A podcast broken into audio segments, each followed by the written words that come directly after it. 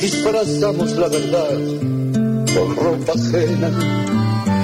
Quizás el mismo disfraz los dos 11.39 de la mañana. Estamos escuchando a Sandro. El tema se llama Tengo una historia así y es el que le da nombre a um, este disco, un disco que salió hace apenas una semana eh, y que bueno, nosotros queríamos, ayer Sandro hubiera cumplido 76 eh, años y no queríamos dejar de celebrar su vida y también de celebrar su música, ¿no? Y bueno, y este disco me parece que viene también a, a darnos esa posibilidad. Estamos en contacto con John Aguilera, que es músico, productor artístico, quien estuvo a cargo del armado de este disco, pero también amigo de Sandro, me parece que así lo podemos presentar, su ahijado artístico, así que lo vamos a saludar a John y bueno, agradecerles, agradecerle también este, este, esta charla. John, ¿qué tal? Buenos días. Hola, ¿qué tal, Anabel? Muy buenos días a vos y bueno, a toda la audiencia. Bueno, contanos, para, para ponernos ahí en, en contexto y para poner también a nuestra audiencia, más allá de hablar del disco, ¿cómo, cómo nace tu vínculo con Sandro? Bueno, mira, te paso a contar un poquito cómo viene. Data de hace mucho tiempo, y mi padre, Rubén Aguilera, mi viejo, desde en, la década del 80, fue el arreglador, productor y socio de Roberto, de Robert, este, y bueno, juntos produjeron cinco álbumes este, que fueron tremendos, la verdad que fue el reinvento de, de Sandro, el artista, este, y bueno, yo desde muy chiquito, con siete años, ya eh, jugaba en la mansión de Banfield, eh, rompía cosas y demás, este, y bueno, me tocó presenciar, tengo todavía los recuerdos de cuando Roberto grababa en el estudio, él tenía un estudio de grabación llamado Excalibur atrás de la casa, que ahora es un piano bar, y yo recuerdo de chiquito estar, que él me decía, bueno, Hong, mi nombre es John, pero él me decía Hong, Hong, voy a grabar, silencio. Y yo me quedaba sentado en el suelo en la alfombra de ese estudio y escuchaba cómo grababa sus, discos. Desde esa época hasta esta parte, eh, bueno, nos unió un, cariño muy grande con Roberto. Después, adelantando en el tiempo, en el año 2001, eh, yo soy de Junín, provincia de Buenos Aires, decido hacer mi carrera, como todos del interior a veces salimos para Buenos Aires, para Rosario, ¿viste? apuntamos a ese tipo de cosas. Eh, decido viajar a Buenos Aires y hacer mi carrera artística. Eh, yo era siendo guitarrista, tecladista, arreglador, bajista. Y mi viejo me dice, che, dice, ya que te vas a Baires, ¿por qué no vas y le golpeas la puerta a Roberto? Y, y contale que estás allá. Entonces me fui, me, acuerdo golpeando, tocando el timbre de, la mansión en Beruti, ahí en Banfield, y cuando logro entrar, que, que, que, me reconoce, que me presento en el portero, cuando entro se emociona, se vuelve y dice, ¡Hum! Estamos en la cocina. ¿Qué haces acá? Qué grande que estás. Le Robert, ¿cómo andás? Tú sabes que vengo a hacer mi carrera artística, vengo, vengo a buscar mi futuro en la música. Me dice, ¿y dónde estás? Tengo, no, tengo un departamento ahí en Palermo. Dice, no, no, no, no, no. Levanta el tubo, llámalo al hijo. Instantáneamente levanta el teléfono, lo llama a papá y le dice, ¿qué haces, Rubén? Estoy acá con Hong. Dice, con tu permiso, el padre de Hong en Buenos Aires, desde ahora voy a ser yo. Y Hong se va a quedar acá. Me quedé a vivir con él en la mansión, ahí en Banfield. Y bueno, imagínate ese niño de siete años que no entendía en su momento que estaba presenciando parte de la historia de un ídolo popular tan grande como fue Sandro, ya con 21 años ya tenía noción de, de dónde estaba y bueno, absorbí todo lo que pude de un ídolo tan grande. Claro. Este, Imagínate. Bueno, antes de eso, en el año 93, hago un salto referido al disco, en el año 93 Roberto tenía el estudio que te contaba de, de, de Excalibur, que era el estudio donde iban a grabar, no sé, eh, Valeria Lynch, iban todos los José del Pérez, había un montón de artistas, el estudio más público, no tan público, pero podían contratarlo para grabar otros. Y él después tenía su home studio, como decimos hoy, su estudio personal, eh, en la biblioteca, donde él pasaba todo su tiempo. Tenía sus pianos, su grabadora. Bueno, en el año 93, un cambio de tecnología hace que él decida renovar todos estos aparatos, que son todos cintas analógicas, consolas analógicas de los años 80. Entonces llama a casa y dice, che, les mando todo, voy a renovar la nueva tecnología digital, les mando todo de regalo.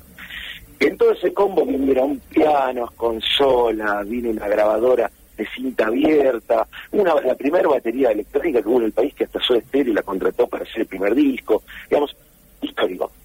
Eh, eso quedó guardado hasta hace tres años atrás, que hoy en día está todo eh, puesto en valor nuevamente, lo vintage, como le decimos, pero quedó, te, puedo asegurar, eh, guardando polvo ahí sin moverse. Entre todas esas cosas había cintas también, pero no tenían nombre de nada. Uno, yo cuando las vi en su momento digo, estas son cintas vírgenes como para algún día poder hacer andar la, la grabadora de ocho canales. Y bueno, pongo a reproducir hace tres años atrás y cuando pongo a reproducir veo que el búmetro, la aguja, la vieja aguja analógica... Sí, se empieza a mover. sí, se empieza a, mover fuerte, pero picando en el canal 2 justamente. Y cuando subo el audio de la consola era la voz de Roberto cantando hay mucha agitación. Digamos, me emocioné mucho porque ya hacía ocho años que él no estaba eh, eh, con vida, que no estaba entre nosotros, y escuchar su voz me llenó de emoción. Entonces, adelanto en la misma cinta y escucho siete notas. Entonces digo, ¿esto que es? Empiezo a revisar entre cassette de cromo y, justamente reuní cinco cassettes de los cuales salieron los once temas que conforman Tengo una historia así, el álbum de las canciones encontradas Qué, impresionante y pienso esto, ¿no? Digo, mm, que después de, tanto tiempo de haber tenido ese, esas, esas maquinarias, digamos, todos esos equipos, pero además también esas cintas, se te ocurre abrirla y ahí aparece eh, esto que es casi un tesoro, ¿no? Porque nos permite volver a escuchar algunos de los temas, eh, otras versiones de los temas, algunos inéditos, cosas eh, hermosas como para volver a reencontrarnos con, con Sandro. Quería preguntarte ¿de qué año eh, datan esas eh, estas grabaciones que están incluidas en Tengo una historia así?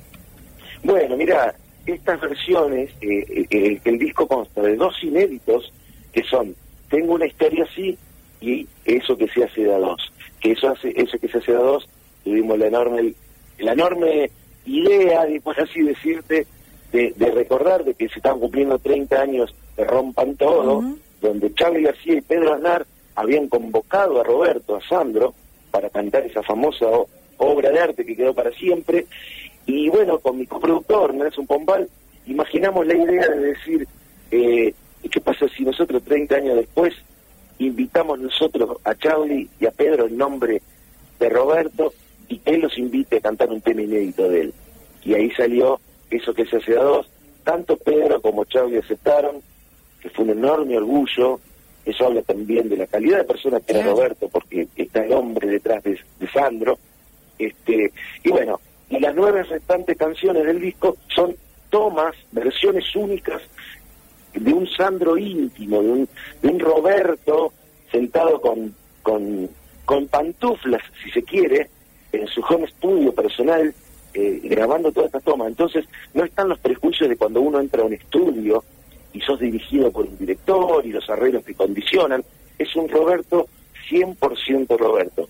Estas canciones nosotros las abarcamos entre el 83 y el 89. Son todas las tomas y versiones. ¿Por qué? Porque a medida de que yo encontrando estas canciones, desde Banfield iban encontrando los manuscritos originales de cada tema que se correspondía con el tema. Entonces ahí también podemos, pudimos legitimar eh, que eran versiones de Roberto, que eran temas de él, porque era toda una cuestión legal que bajo Sony Music teníamos que hacer una tremenda investigación. Digamos, no fue solamente el, desafío enorme técnico y de, arreglas, de, arreglos y demás, sino la parte legal y todo ese tipo de cosas. Pero muy felices porque Olga, la viuda de Roberto, sin dudas aceptó instantáneamente y, bueno, nos pusimos en marcha eh, a hacer todo.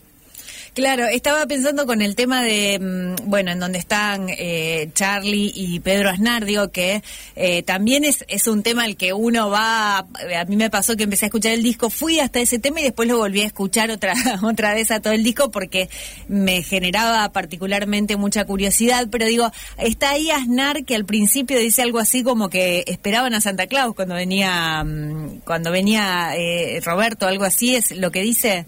Claro, hay una anécdota muy linda con eso. Éramos dos niños esperando a Santa Claus, digamos, porque tanto Charlie como Pedro, siendo dos monstruos, Roberto, Sandro era un, astro ya. Entonces, dice que lo estaban esperando en el estudio y Robert y Pedro, un tipo muy pulcro, un tipo un impecable, viste, en un momento Charlie le dice, eh, porque Pedro le, manifiesta como que nadie fumaba dentro de ese estudio, dice, no se te va a ocurrir decirle a, Roberto que no puede fumar, ni nada, ¿viste? Fue y me rompió todos los esquemas, Roberto, y fue una sesión maravillosa que quedó en la historia, sin duda. Por eso Pedro, cuando, cuando hablamos con él, para hacer todo esto, se los cargó al hombro el tema y lo, lo coproducimos junto con él, grabó guitarras, grabó bajos, y estaba muy contento. También Fernando Samalea, un baterista histórico, Está ahí también. Y, y, John, también eh, reunieron a un montonazo de músicos muy, pero muy, pero muy grosos para, para participar de este disco, ¿no? Sí, esa fue la primera idea. Digamos, nosotros cuando planteamos eh, Tengo una historia así, el disco, empezamos a pensar en, hacia dónde, porque vos en una preproducción teníamos las voces, imagínense, teníamos las voces de Roberto Solas. Bueno, ¿hacia dónde vamos? Claro. Suena, suena años 2021, suena 60, suena 90, ¿dónde, dónde enfocamos? Y bueno, tuvimos el acierto de, enfocarlo a fines de los 60 y 70, y ahí fue donde obviamente decidimos convocar a músicos históricos que habían tocado con él y otros que no, ¿me entendés? Eh, estaban, qué sé Ricardo Leu, eh, Enrique el zurdo Royder, que es un emblemático baterista, eh, Jorge Padín, Después, más nuevo, Miguel Ángel Talarita, el trompetista de Indio Solari. Pipi Piazzolla, el nieto, el nieto de Astor, que, que nunca había tocado con, con Roberto, pero lo admira y, su padre y su abuelo le hablaban de él. Entonces, eh, algo que hubo muy marcado desde el principio y que yo le pedía a todos fue amor. Amor, ¿por qué? Porque yo sentía que representaba a mi amigo que ya no está, a Roberto, y que yo quería que esto sea lo más parecido a lo que él había hubiese soñado o hubiese imaginado. Entonces, fue lo primero que planteé como bandera. Este disco tiene que ser hecho desde el amor, más allá de que son todos unos nombres de talento y todo. Y vos sabés que fue un factor común en cada uno, cuando llamo a Ricardo Leu, guitarrista, pero de los mejores que tenemos en este país, eh, no dudaron ninguno un segundo, un segundo y emocionados. Bernardo Baraj, de hecho, te adelanto, el 27 de agosto sí. Eh, va a salir el documental. Tengo una historia así, el documental, donde dejamos plasmado todo como fue esto. Eh, Qué bueno yo creo que va a ser el broche de oro. Seguramente, seguramente que, que sí. Sí, que hay un rosarino, ¿no? ¿No está Mariano Brown ahí metiendo un... Está, ajá, muy bien, Mariano Brown, gran músico, gran músico, un, un muchacho que, que la verdad aportó es mucho, de hecho en el documental cuando le toca hablar se emociona eh, de, estar metiéndose en el, en el mundo Sandro. Sí, sí, Mariano un gran músico, la verdad que fue un placer contar con él. John, qué bueno todo esto que nos que nos contás. La verdad es que es una alegría poder tener eh, esta esta producción, poder volver a escuchar a, Roberto, a Sandro y saber además, porque también lo que nos permite este material es eh, saber que eh, Roberto tenía una vida muy muy intensa vinculada a la música también en su casa, no digo porque estas grabaciones se fueron haciendo así. Imagino que esto que él en algún momento decía que dejaba dejaba, dejaba cuando llegaba a su casa, dejaba, colgaba la bata de Sandro de alguna manera, eh, y era Roberto, bueno, que Roberto también estaba muy vinculado a la música en su casa, ¿no? Sí, mira, yo siempre eh, digo que Roberto y Sandro, eh, obviamente, eran la misma persona y por momentos se confundían, de hecho nos reíamos a veces porque nosotros nos quedábamos hasta las 6 de la mañana todos los días charlando, era un clásico junto a Roberto, quedamos charlando los dos de la historia de la música, eh, y, compartiendo un montón de cosas. Y yo por momentos le decía, no te me hagas el Sandro, porque venía siendo Roberto y de pronto mutaba claro. a Sandro. Eh, pero sí, un tipo que supo separar, eh, siendo hablando en serio, un tipo que supo separar muy bien el astro, a Sandro, de ese Roberto. Mira, te cuento una pequeña anécdota como para dejarte en claro quién era él. Un día yo me levanto, eh, siempre nos levantábamos a las 3 de la, 3 de la tarde, así, no antes. yo me levanto un rato antes y él estaba durmiendo y no había nadie en, en, en Banfield, en la mansión.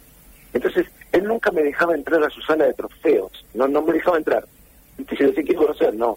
Tenía una sala que era la sala de trofeos, estaban todos los discos de oro, los Gardeles, los premios que recibió a lo largo de toda su carrera. Bueno, no me dejaba. Agarré la llave y me escapé. Me metí y empecé a levantaba los gardeles, y miraba los discos, la foto con, eh, no sé, Mohamed Ali, digamos, todo. Y entonces de pronto me percaté que hacía una hora que estaba ahí, se va a despertar. Entonces cerré, cerré el, la sala de trofeos bajo y, me voy para la casa. Cuando cuando llego estaba él sentado tomando un café en la cocina. Entonces me mira cuando entro y me dice, ¿qué? ¿De dónde venís? Digo, ¿qué haces, Robert? Digo, no, vengo de ver unas cosas. ¿De dónde? ¿Viste? Pero ya mirando fijo. Le digo, no, no fui a la sala de trofeos. Ok, Juan, dejé la llave, sentate. Salí un café. Dejé la llave, agarré un café, me senté. Me dice, bueno, Juan, yo por algo nunca te mostré eso. Eso no es para vos. Digo, pero no, me encantó verlo, está buenísimo sí, pero no es para vos. Digamos, él tenía muy en claro que no quería que yo me confunda por el por el astro, por el ídolo, y que yo siga siendo ese pibe rebelde de 21 años, 22 años, que lo trataba como Roberto, ¿me entendés? No quería, eh, eh, digamos, encadelarme con las luces de los discos de oro. Claro, Fíjate lo claro que él tenía para no, para no generar otro modo de actuar de mío hacia él. Totalmente. Sí, y, también es un poco como, como vivió, me parece, porque más allá de que todo el mundo pueda reconocer en Sandro como una, una estrella, digo, con todos esos discos, con todos esos premios que él tuvo, también había una cierta sencillez que lo que permitía que nos, que de alguna manera nos acerquemos a él, ¿no? Y me parece que ahí estuvo su, su popularidad también. Totalmente, totalmente. Eso fue algo. Aparte, mirá, te, cuento otro detalle. Él recibía cartas siempre, siempre de fans, de, todo el mundo. Vos podés creer que se tomaba el tiempo de leerlas todas, así como te lo estoy diciendo. De hecho, me decía, Juan, vamos a ver cartas. Entonces agarrábamos, poníamos las cajas de cartas y separábamos según la temática. ¿Qué sé yo? Yo abría una y decía, estoy necesitando dinero, cualquier persona. Entonces la dejábamos a un costado para él después darle dinero y ayudar a esa gente. Claro. Cosa que la gente no sabe. Yo digo, Robert, esto no lo sabe nadie. No, ni lo tienen que saber. Esto es una obra eh, de amor, nada más. Si yo salgo a decirlo, ya tiene sentido. Y él, en silencio, ayudaba a mucha gente, muy generoso con sus músicos. Bernardo Baraj me contaba, eh, gran músico, me contaba que cuando a él le roban sus saxos, se entera Roberto y le dice, ¿qué hace Bernardo? Dice, fíjate, andate a la casa de música, tenés algo para vos y lo están esperando cuando le había comprado el mismo saxo que, le habían robado. Eso era Roberto. Un tipo, muy generoso, claro. Sí, sí, Jon, te agradecemos muchísimo esta charla, nos encantó conocer un poco más de Sandro, pero también conocer un poco más de vos, así que eh, y, agradecerte también por este descubrimiento, por este hallazgo y por este disco. Te mandamos un abrazo. Gracias, Anabel, un beso grande para vos y bueno, toda tu audiencia. un beso grande. Un abrazo enorme.